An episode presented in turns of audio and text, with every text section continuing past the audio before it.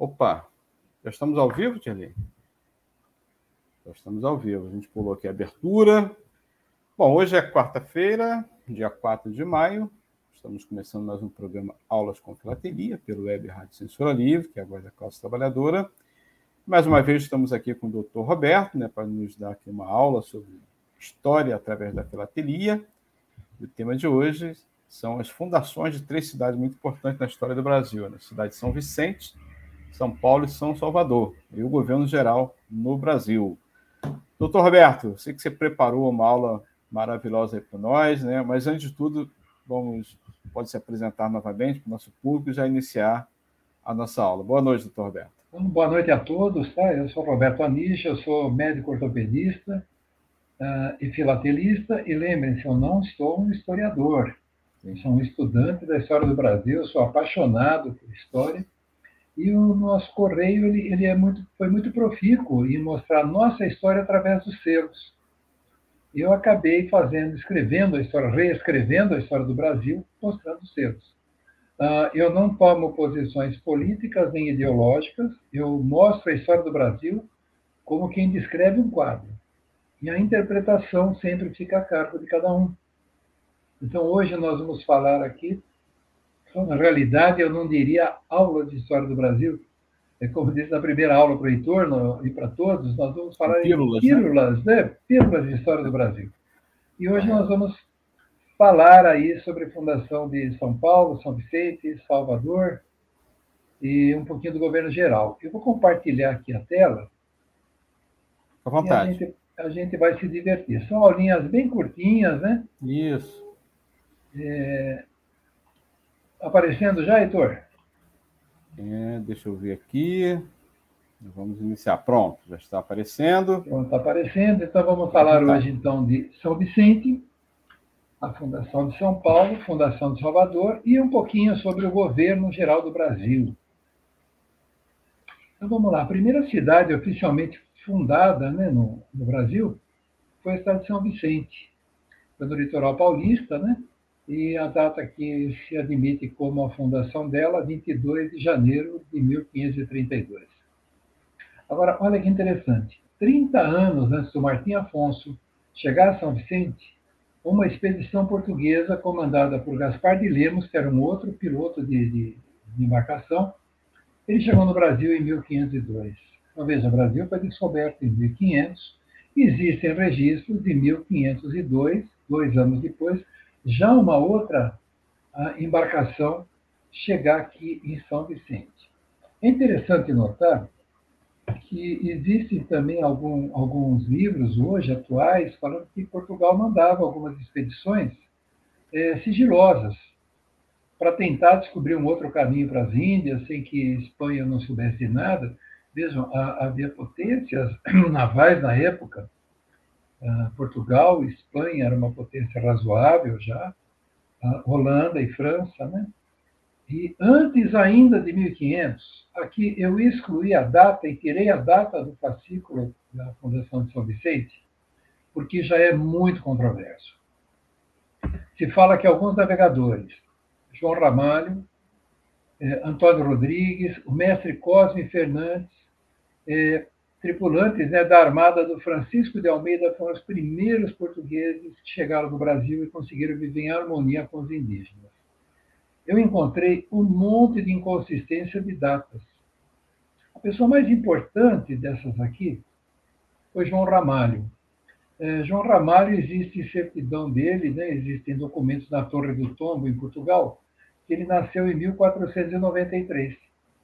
No entanto, também existe um documento falando que em 1493 é, ele teria sete anos de idade, ou, ou, nove anos de idade, e ele teria sido é, agraciado com o título de cavaleiro, um cavaleiro pelo Dom João II.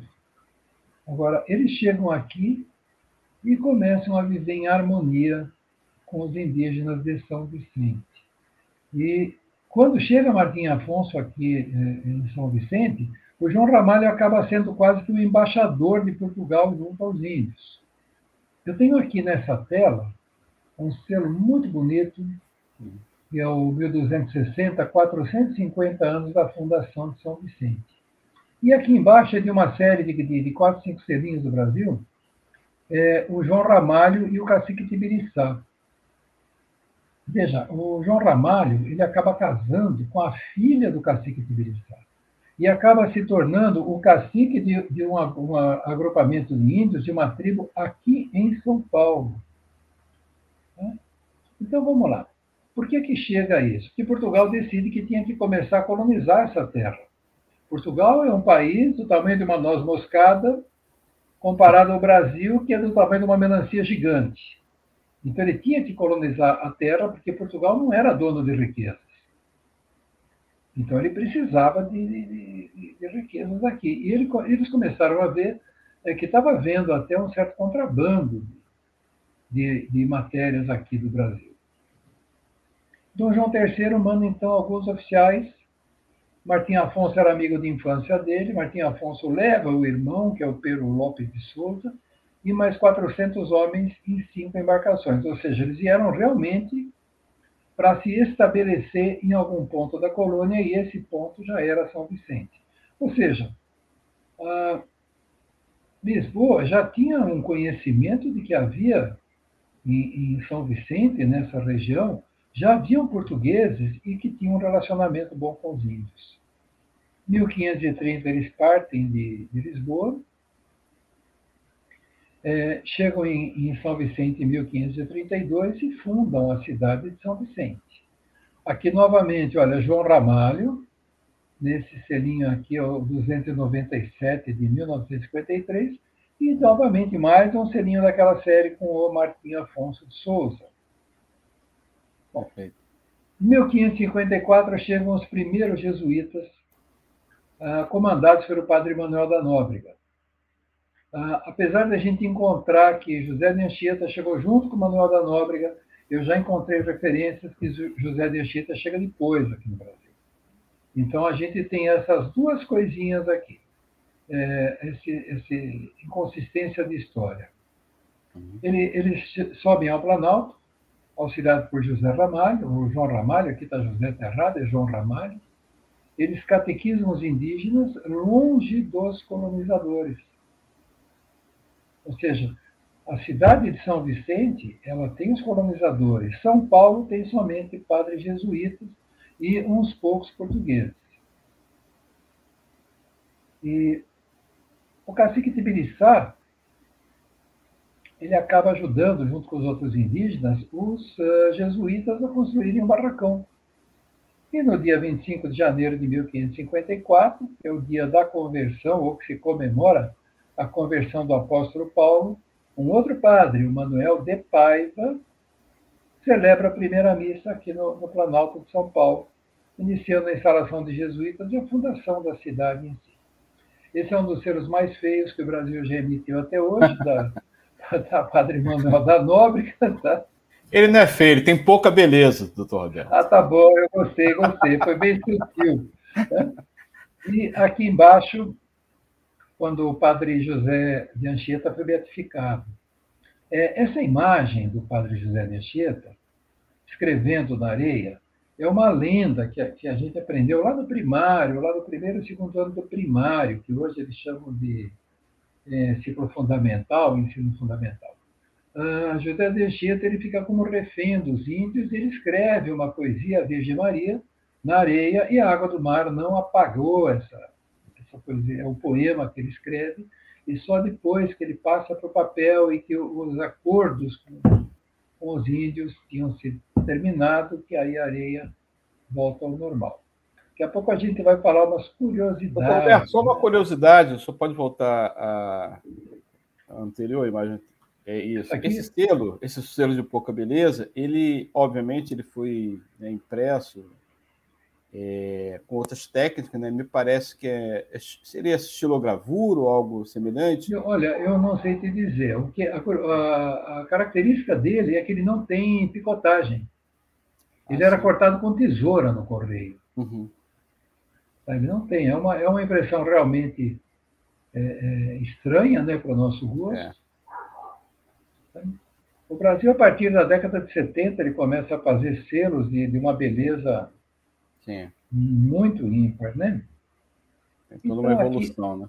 É, aqui, nós come... Aqui a gente começa, né, do, depois que eles chegam aqui no Planalto, né, os jesuítas, eles erguem o colégio. Hoje, do colégio, só existe uma parede, ele foi restaurado, arrumado tudo, mas aquele colégio, a igreja, né, é, que foi construída em 1554, de, de taipa, de pau a pique, só sobrou uma parede.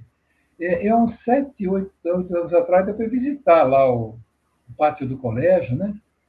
É, quem vier a São Paulo, não perca essa, essa, essa, essa oportunidade de conhecer lá dentro. Eles têm uma relíquia do padre José de Anchieta, lá dentro, que é uma relíquia religiosa é um pedaço do cadáver. Eles têm um fêmur lá que dizem que é do José de Anchieta, está dentro de uma, de uma caixa de vidro, de um aquário de vidro grande, fechado, lacrado, né? E, e, eles têm alguns uh, objetos antigos para a gente olhar como se fosse um museu. E assim, quando você entra, você fica completamente isolado do barulho da metrópole. Você não ouve barulho lá. Tá? Uh, uma outra coisa que, que não tem a história não fala tanto são Paulo foi criado, foi construída, fundada em 1554. Em 1560, os colonizadores eles é, criam a Vila de Santo André, que seria hoje Santo André da Borda do Campo. No entanto, o local exato hoje não se sabe qual é. Em 1562, deu uma encrenca danada com os indígenas, né? E os tupinambás eles resolvem uh, atacar os tupiniquins e os portugueses. Eles tinham lá suas encrencas. E o Martim Afonso ele ordena ah, que toda a vila de Santo André, ela, os habitantes abandonem a vila e venham para São Paulo. Nós tínhamos na, na vila de Santo André, em 1562, cerca de 30 homens brancos, ou pessoas brancas, e o restante eram indígenas. E a nível de segurança, todos vêm para São Paulo, a vila de Santo André, ela fica abandonada. E no cerco de Piratininga, Tibiriçá e João Ramalho, eles fazem toda uma logística de guerra e eles vencem o, os tupinambás, eles vencem essa confederação dos tamoios, que é chamada na história, tá? que estavam atacando a cidade de São Paulo. Bom, essa é missão... Vila. Essa missão de cursinhos embaixo aqui, de que ano, doutor Alberto? Não qual? consigo ver. É, qual, qual? Esse selinho aqui? Isso. Esse aqui é de 1954. É, é a parte do, de uma de séries do quarto centenário da cidade de São Paulo. Hum. Em cima aqui é o selinho da restauração do pátio do colégio. colégio. Infelizmente ele está tomado por moradores de rua. É, a prefeitura todo dia ela faz uma limpeza, ela lava o pátio, tudo. É um pátio grande lá. Uhum. É um lugar muito bacana, mas infelizmente São Paulo como toda grande metrópole, está tá sofrendo né, com o número de pessoas morando na rua. Então, hoje nós temos, só para sair um pouquinho da nossa história, nós temos hoje 60 mil moradores de rua na capital. Uh, vamos voltar, eu vou voltar um pouquinho aqui, tá? Eu vou voltar porque eu quero falar um pouquinho sobre o João Ramalho, que é esse moço aqui que estava em São Vicente antes de Martim Afonso chegar. Então existe essa essa dúvida, como é que ele chegou a São Paulo, né? A São Vicente, vamos dizer. Existe até uma suposição de que ele tenha sido um náufrago de uma das caravelas do Pedro Álvares Cabral. Existe essa conversa, ninguém consegue explicar muito bem. O fato é que ele estava aqui. É, ele casa com a, a Madalena, a Madalena Tibiriçá, ela é a primeira mulher é, alfabetizada no Brasil, primeira Índia, vamos dizer assim, Índia e mulher alfabetizada no Brasil, mas ele aderiu aos costumes indígenas. Então ele tinha a mulher dele oficial, mas ele tinha outras mulheres. E ele também andava pelado também ali pela região. Quando os jesuítas chegam, é, ele acaba é, ele e Padre Manuel da Nóbrega acabam meio que batendo de frente. Um dos padres não se conformava que ele andava pelado e que ele tinha várias mulheres. E ele é, tinha sido casado em Portugal e a mulher dele estava viva ainda em Portugal. Os jesuítas mandaram investigar. Então, o que, ele estava fazendo? Ele estava praticando a bigamia. E o outro padre, o, Paiva, lá, o outro Manuel, ele excomungou o João Ramalho. Só que João Ramalho traz todos os jesuítas para São Paulo, ia indo numa boa, e como ele foi excomungado, ele não podia entrar na igreja. Então, esse, esse outro padre proibiu ele de entrar na igreja, excomungado não entra na igreja. É, quando ele foi expulso da missa, ah, aquele monte de filho que ele tinha, porque ele tinha várias mulheres, resolveram matar o padre. Então, indo para a igreja para matar o padre, e a, a Madalena Tibiriçá fica revoltada. Ninguém vai matar o padre coisa nenhuma. Eu estou batizada, meu nome agora é Isabel Dias, e ela consegue impedir o assassinato do padre. Bom, o João Ramalho fica muito irritado. Poxa, eu trago o jesuíta aqui, defendo, faço a casa deles, ele não me deixa entrar na igreja, eu vou reclamar com o chefe. Foi falar com o Manuel da Nóbrega. Pô, Manuel da Nóbrega, poxa, mas você casou com duas mulheres, você anda pelado, você tem filho com tudo que é Índia. Aí ele vira e fala: Bom, então você quer saber? O padre Fulano, Ciclano, Beltrano, está pecando contra a castidade com tal, tal, tal Índia. Isso, dedurou. Seja, ele dedurou, ele derrubou os jesuítas ali. Bom, ah, o padre Manuel da Nóbrega mandou investigar se ele continuava, se a mulher dele estava viva, se ela tivesse morrido, é, ele poderia entrar na igreja eles recebem assim meio que manipulado, né? Que ninguém achou a, a, esposa dele ou que ela tivesse morrido ou coisa do gênero. Só que quando ele morre, no testamento dele, ele faz um testamento dois anos antes de morrer. Quando ele ficou velho, ele se retirou para uma chopana no meio da mata. Ninguém sabe onde é que está o corpo dele. Ele se recolheu e quando ele começou a ficar muito adoentado, ele chama alguém lá da, da cidade Paulo, e faz o testamento dele. E no testamento ele coloca o nome da mulher dele de Portugal como se fosse uma criada dele. E ele acaba morrendo dois anos depois e ninguém mais sabe do João Ramalho. Então, esse realmente é um, um grande herói nacional, com uma história típica de um filme e que ajudou demais a colonização do litoral nosso porque ele conseguiu fazer uma coisa que a maioria dos colonizadores não conseguiram, era viver em paz com os indígenas. A emissão, eu percebo aqui que ela faz referência ao quarto centenário da fundação da cidade de Santo, Santo André, André, né? Santo, Santo André. é o único selo que aparece o João Ramalho, porque o Santo André, o, o João Ramalho fundou Santo André. Seria Santo André da Borda do Campo, né? São Bernardo da Borda do Campo ou Santo André juntos, Ninguém até hoje, nenhum historiador conseguiu chegar à conclusão uh, qual era o lugar certinho disso. Sabia-se é. que ficava próximo a Paranapiacaba, próximo a São Paulo, ao Planalto. Então é isso. A grande curiosidade nossa, realmente, a que eu encontrei foi da, da vida do João Ramalho, que é uma coisa que é, não se encontra, não se ensina, e, e hoje, graças a essa maravilha chamada internet, a gente consegue consultar um monte de coisa. E o João Ramalho foi realmente um baita de um herói, na minha opinião, que ajudou os portugueses, ajudou os índios, ajudou os jesuítas. E viveu, assumiu o papel de índio no meio dos índios. Por isso que ele era extremamente respeitado.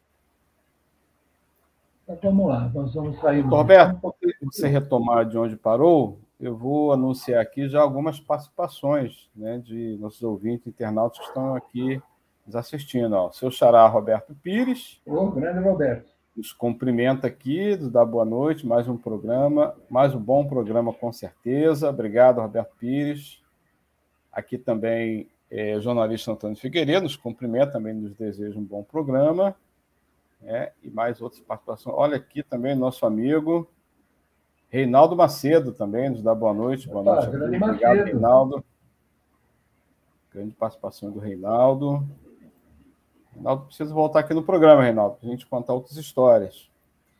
Luiz Júnior, mais uma bela aula do mestre Anish. Abraço de Divinópolis para os amigos Heitor e doutor Anish, além dos amigos Roberto Pires, Antônio Figueiredo e Reinaldo Macedo aqui no chat. Legal, obrigado aí, Luiz. Obrigado a todos. Amaral, agora assina Luiz Júnior. Vamos lá também, ó, participação lá do estado do, Amazon, do estado do Amazonas, Manaus. Boa tarde, amigo Heitor e amigo doutor Anisha. Aqui é o que Batman. É o... o Batman.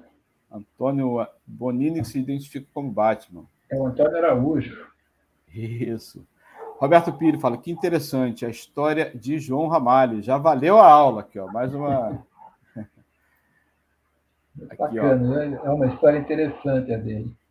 Antônio Bonini, da boa noite novamente. E Reinaldo Macedo, sempre às horas, já se colocando aqui à disposição. Vai ser novamente convidado, Reinaldo. Está aqui na fila. Nós estamos fazendo uma alternância aqui de aulas a cada 15 dias o Dr. Roberto nos apresenta aqui as suas pílulas né, de história sobre história do Brasil. Né? Então, eu vou, nesse intervalo entre uma aula ou outra, voltar a convidá-lo, certamente. Né? Todo mundo pode assistir o nosso programa Aulas com Filatelia né, pela, no canal da Web Rádio Censura Livre e também no YouTube, no Facebook, no site da CL Web Rádio, no aplicativo Radiosnet e vários outros canais do, do face, também pelo Facebook. Minha bateria está caindo, doutor Roberto. Eu tenho que conectar aqui rapidamente antes que caia. Vamos lá. Doutor Roberto, pode continuar enquanto eu faço aqui a conexão. Bom, vamos falar um pouquinho agora de Salvador, né? Ah, Salvador, ela foi fundada com o nome de cidade de São Salvador e acabou sendo capital do Brasil por mais de 200 anos. Começou em 1549 e muda depois para o Rio de Janeiro em 1763. Essa data de fundação marca quando Tomé de Souza, nomeado primeiro governador-geral, desembarca no Porto da Barra, aí dia 29 de março de 1549, e começa a construir o quê? Uma cidade e fortaleza. Agora, vejam, nós saímos de uma, uh, de, um, de uma é, capitania hereditária, de capitanias hereditárias, porque elas não deram certo. É, duas capitanias, aí duas e meia, vamos falar, conseguiram ir para frente, e o governo de Portugal, na iminência de começar a perder parte do território, até para que aumentasse o seu controle, ele cria o, o, o sistema do governo geral. Ele nomeia um governador geral para o Brasil. Esse governador ele tem praticamente o poder de o poder do rei aqui no Brasil, ele representa o rei de Portugal no Brasil. Tá? E ele tem o poder de fazer, o poder e o dever de fazer essa terra é, crescer e defender essa terra. O fato de. É, por que Salvador, né? É, vocês vejam, Cabral chega aqui também em Salvador. Primeiro, o local está muito mais perto da metrópole, Portugal. Então, isso facilita a viagem, facilita comércio, facilita o controle. E a rota, outro detalhe, era a rota mais curta entre a colônia, Brasil, e o continente africano. Porque os escravos eram trazidos do continente africano para o Brasil. Então, quanto mais curta fosse essa viagem, maior a rentabilidade e menor a mortalidade dos escravos. Tá? Então, se a gente, quando a gente chegar na, na aula de, da, da, escravidão no Brasil, a gente vai ver que a, coisa era, era, bem complicada. É, muitos escravos morriam de fome, de sede, por desidratação, por doenças e até por agressão. Então, quanto mais curta a rota para trazer o escravo para o Brasil, até porque o índio não se adaptou ao escravagismo, Tá? Só voltando um tiquinho, eu falei que o índio não, não se adaptou. João Ramalho foi um grande caçador de índios, tá? Então, ele caçava os índios que não eram os amiguinhos para vender para outras tribos, tá? Então, um detalhe que eu não falei do João Ramalho é que a gente começou a falar dessa distância Brasil-África, Brasil-Portugal. Ah, essa era a vantagem de ter uma, uma cidade, uma capital, vamos dizer, do Brasil, próxima à metrópole. Aqui eu tenho também dois selos, tá? O selo do quarto centenário da fundação da cidade de Salvador. É um tempo ainda que o correio separava correio aéreo do correio comum. Uhum. E aqui embaixo, 50 anos depois, 450 anos de Salvador, na Bahia, mostrando os pontos turísticos aqui da Bahia. Que é o Farol da Barra, que é uma coisa linda, o elevador Carlos Lacerda, que, apesar de ponto turístico, quando eu estive lá, eu fiquei realmente aterrorizado. Qualquer dia eu conto essa história para vocês. Né? Então, basicamente, é isso aqui. Os selinhos estão aqui pela importância que Salvador teve na, na, na, no desenvolvimento do país. Aqui não tem selo. Aqui tem curiosidades. Vamos lá. Então vamos lá, 1535. Chegou o primeiro uh, donatário português, das capitanias hereditárias, Francisco Pereira Coutinho. Aí ele funda o Arraial do Pereira, porque o nome dele era Pereira, aonde hoje está a Ladeira da Barra. A principal vinda de Tomé de Souza para cá, revoltas promovidas pelos indígenas, onde a presença da, da metrópole não era tão efetiva. Curiosidade: Tomé de Souza trouxe o primeiro médico no Brasil, o Dr. Jorge Valadares, e trouxe o farmacêutico Diogo de Castro. Olha o que, que ele traz junto com ele para instalar o primeiro governo geral. Salvador era um, um, um bujão de gás pronto para explodir com os índios. Ele traz 600 militares. Ele traz degredados. Por que degredados? Os degredados eram os presos. Uhum. Vamos dizer, quem cometeu um, um crime eles eram presos. Portugal não tinha nem como manter preso para valer lá dentro. Tem custo isso aí.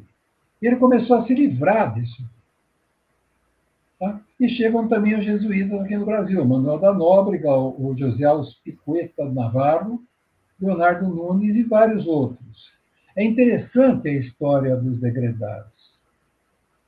Tá? É, Manuel da Nóbrega chega a mandar uma carta para o rei de Portugal, para Dom Manuel, e diz: ah, mande para cá mulheres degradadas, porque os homens estão sendo virando homossexuais, estão fazendo, eles dão um nome lá para a homossexualidade, ou eles estão pecando contra a castidade com as índias. Então, o próprio padre Manuel Jesuíta pede a, a, a Dom Manuel mande para cá mulheres degradadas para que se casem com os homens no Brasil. Bem interessante isso aqui. Vamos lá. O Pereira Coutinho. Pereira Coutinho, o camarada era um chato, cruel, arrogante e agressivo. Então, nenhum índio gostava do Pereira. Então, está tá, tá dando para entender aqui. Vamos fazer um paralelo do, do José, do, do, do, Francisco Pereira Coutinho com o João Ramalho.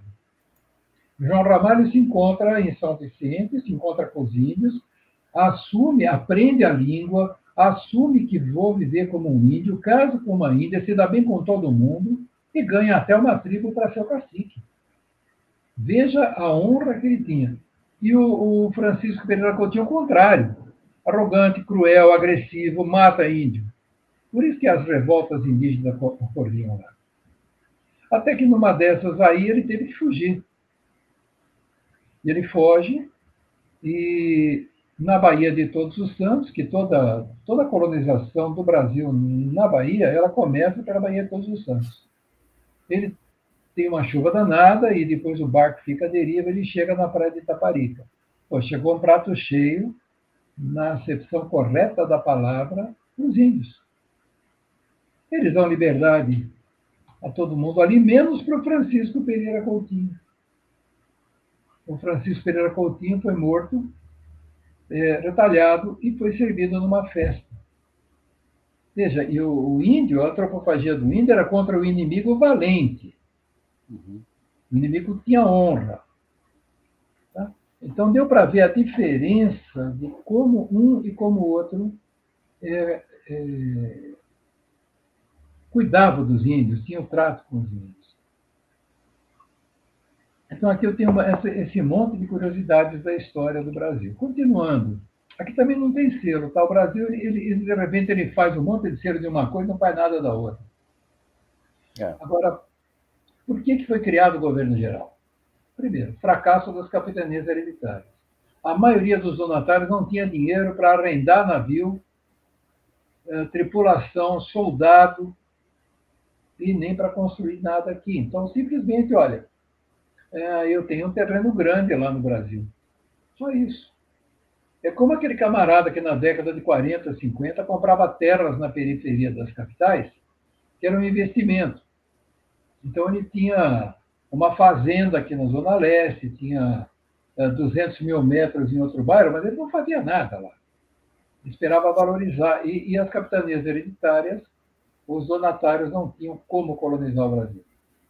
A segunda coisa, tinha que tornar a colônia lucrativa, tá? é, para que ela concorresse com os produtos da Índia. Tinha que defender Brasil, a colônia, dos franceses e os outros corsários. E acabar com o contrabando de produtos naturais. O que, que acontecia? Chegavam esses navios de pirata, contrabandistas e por diante, tratavam bem o índio. Dava um monte de presentinho para ele, camisa vermelha, camisa do Corinthians, é, sei lá, vidro quebrado, um vidro quebrado, espelho. Eles tratavam bem o índio, diferente do que acontecia com o donatário da Bahia. E com isso eles conseguiam todos esses produtos. O principal deles na época era o pau-brasil, porque eles soltam corante vermelho. O próprio rei de Portugal, Dom João III, que assina esse decreto, e ele coloca, né? A administração deveria construir a nova capital, pacificar indígenas, expulsar invasores e desenvolver a colônia. Agora, Portugal, nesse caso, é, já começou a olhar o Brasil como um investimento. Ele passa a investir dinheiro na colônia em busca de riquezas naturais do país, e a gente vai ver que ao longo dos séculos sempre foi assim. Doutor Roberto, uma pergunta. É, daqui a pouco vou anunciar também os participantes. Você falou que não tinha, não, não foi encontrada, você não, não localizou nenhuma emissão que ilustra essa. É, essa fase de governo geral, você não acha. Por exemplo, aqui nesse slide que eu estou mostrando, eu tenho a fotografia do Tomé de Souza. Essa fotografia é, é, consta que é do Duarte da Costa, fotografia esse desenho, mas ainda eu fico me questionando porque ele está com uma coroa. É, eu pedi ajuda para um amigo historiador, ele falou que é, que é o que existe, vamos dizer assim, e o Mendes Sack foi o governador que ficou mais tempo no Brasil. Nós não temos no Brasil selo nenhum deles, Portugal tem, Tá, Portugal tem selo dos governadores.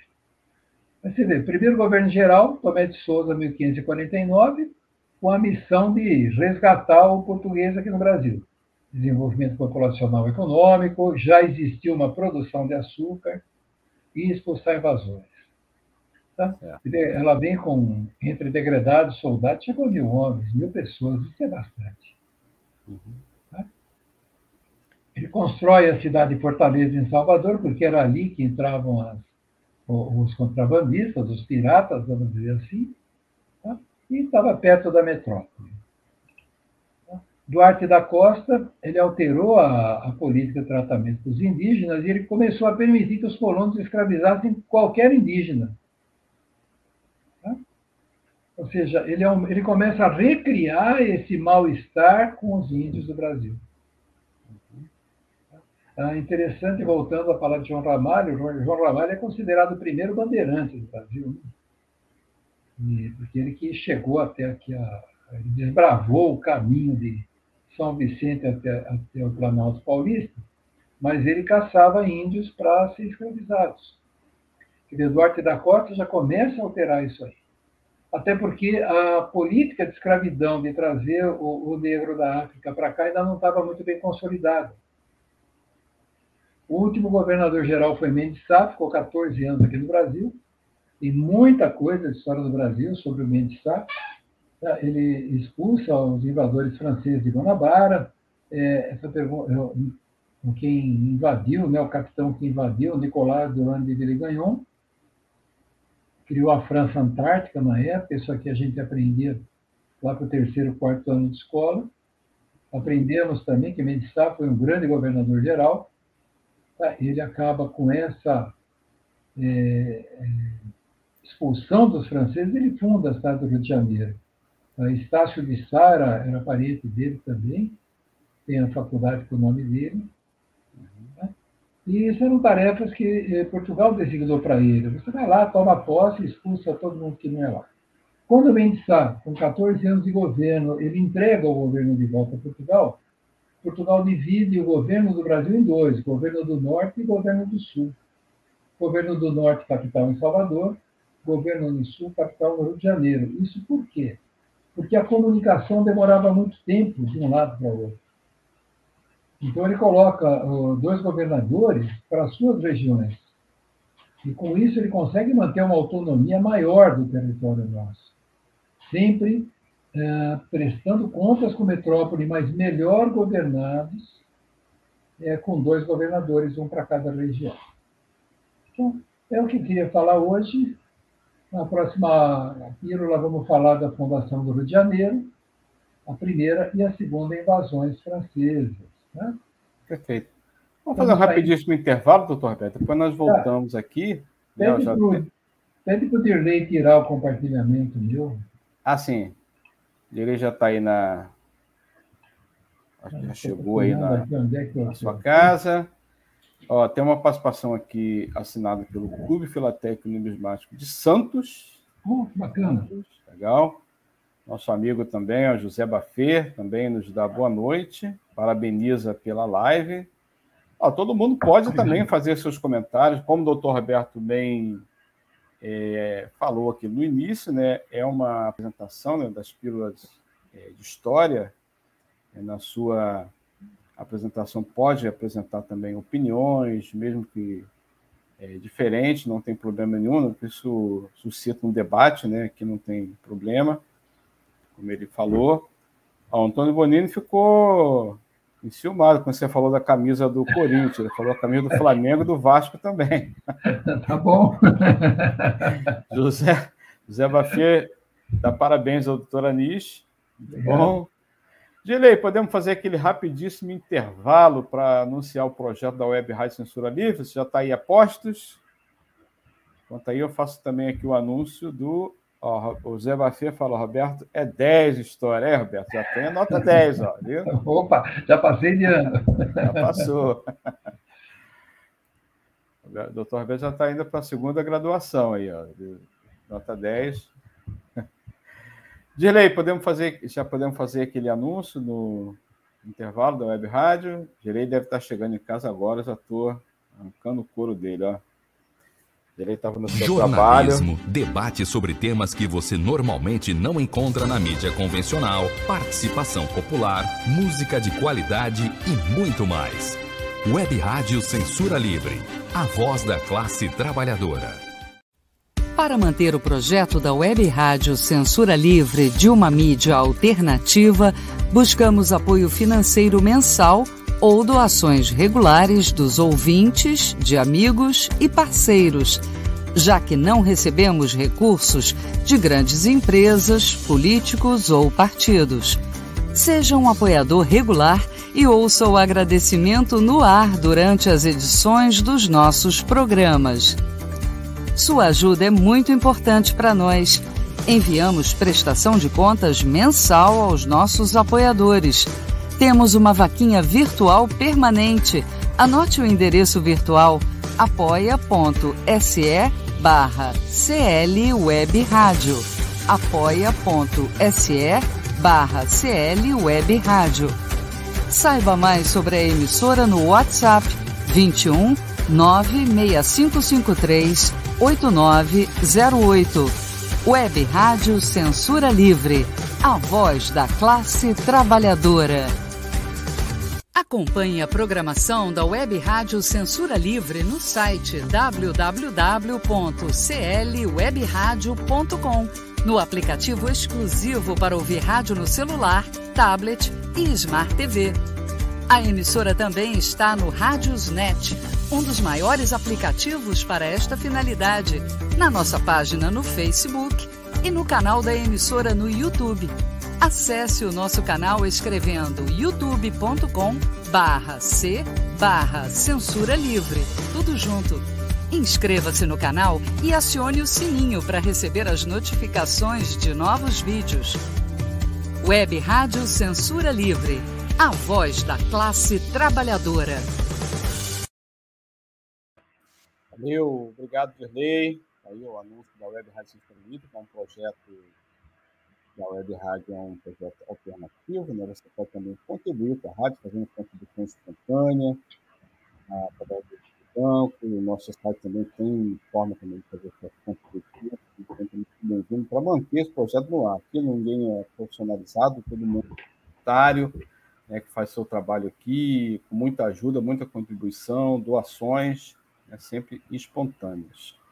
Doutor Roberto, aqui, ó, do, o pessoal lá do Clube de, de Santos, Clube Filatélico Nunemar de Santos, fala, é sempre um prazer assistir uma aula de História e Filatelia com o doutor Roberto Anish. Essa é a intenção do nosso Obrigado. projeto aulas com filatelia, né? através da filatelia mostrar as emissões, né? a história, é, como o doutor Roberto está fazendo, fazer essa assimilação. Então, os professores, os profissionais de educação também podem muito bem utilizar as emissões filatélicas nas suas apresentações, na sala de aula, nos trabalhos escolares, né?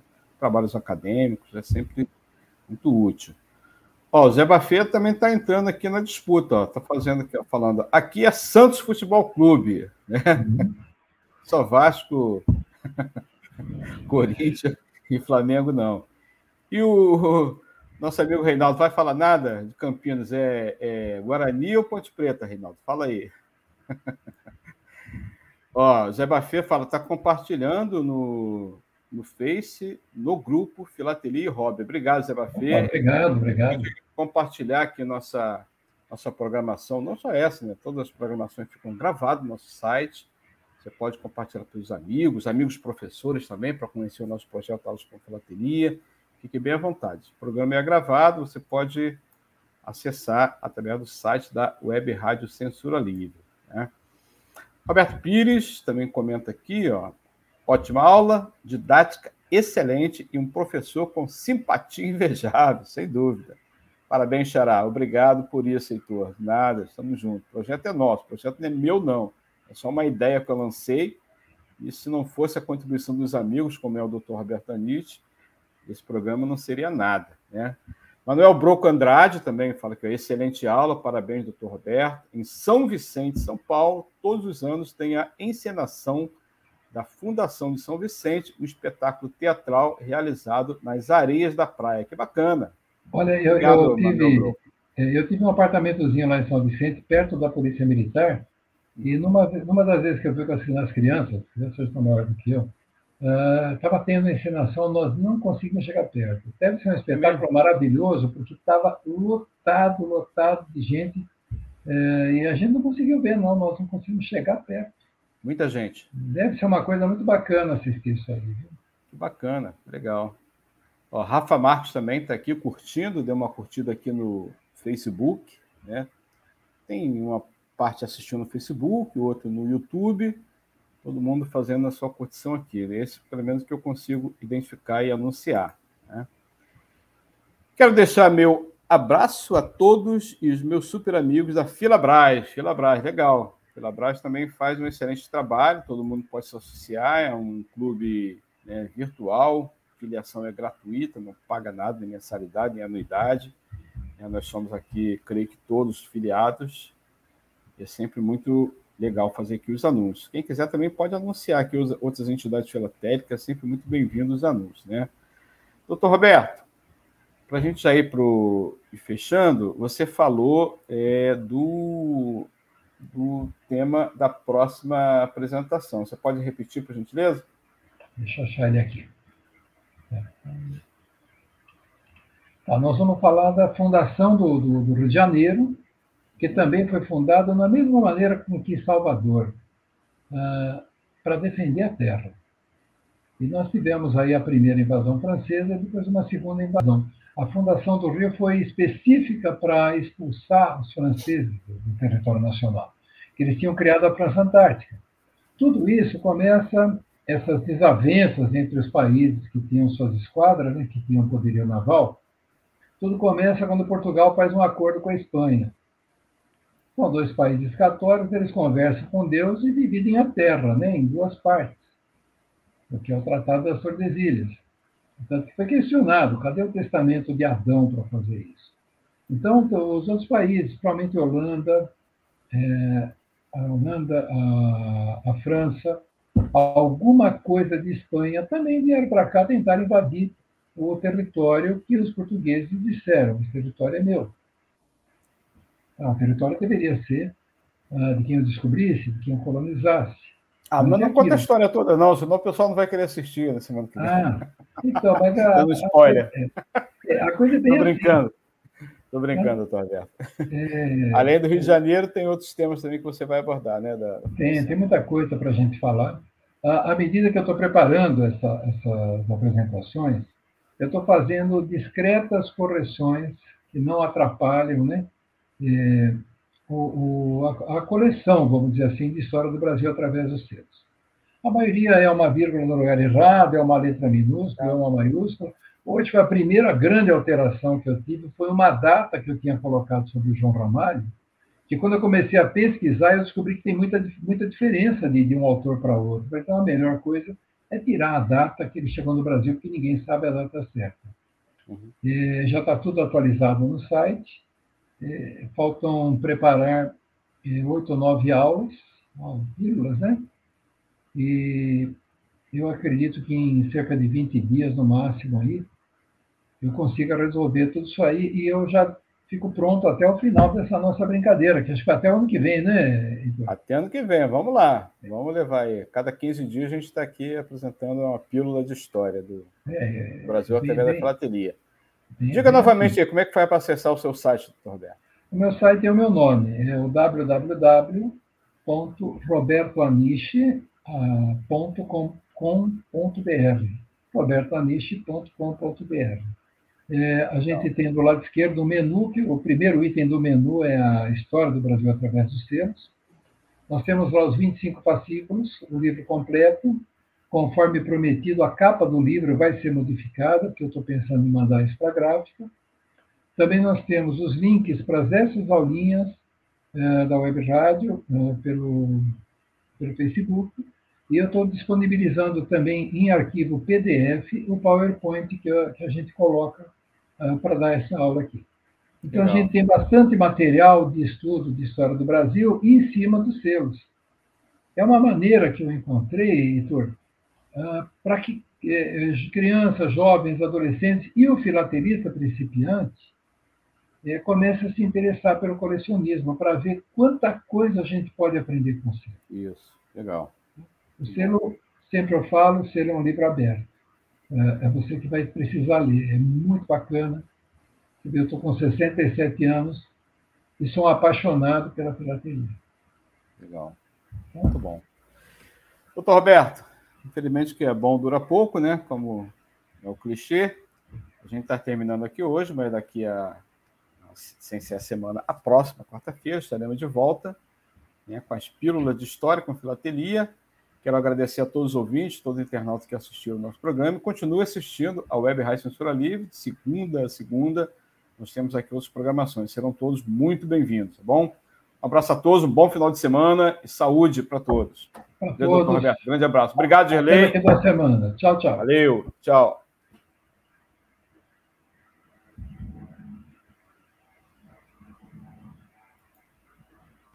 Aulas com Filatelia. Projeto educacional com história, conhecimento e cultura. Apresentação: Heitor Fernandes.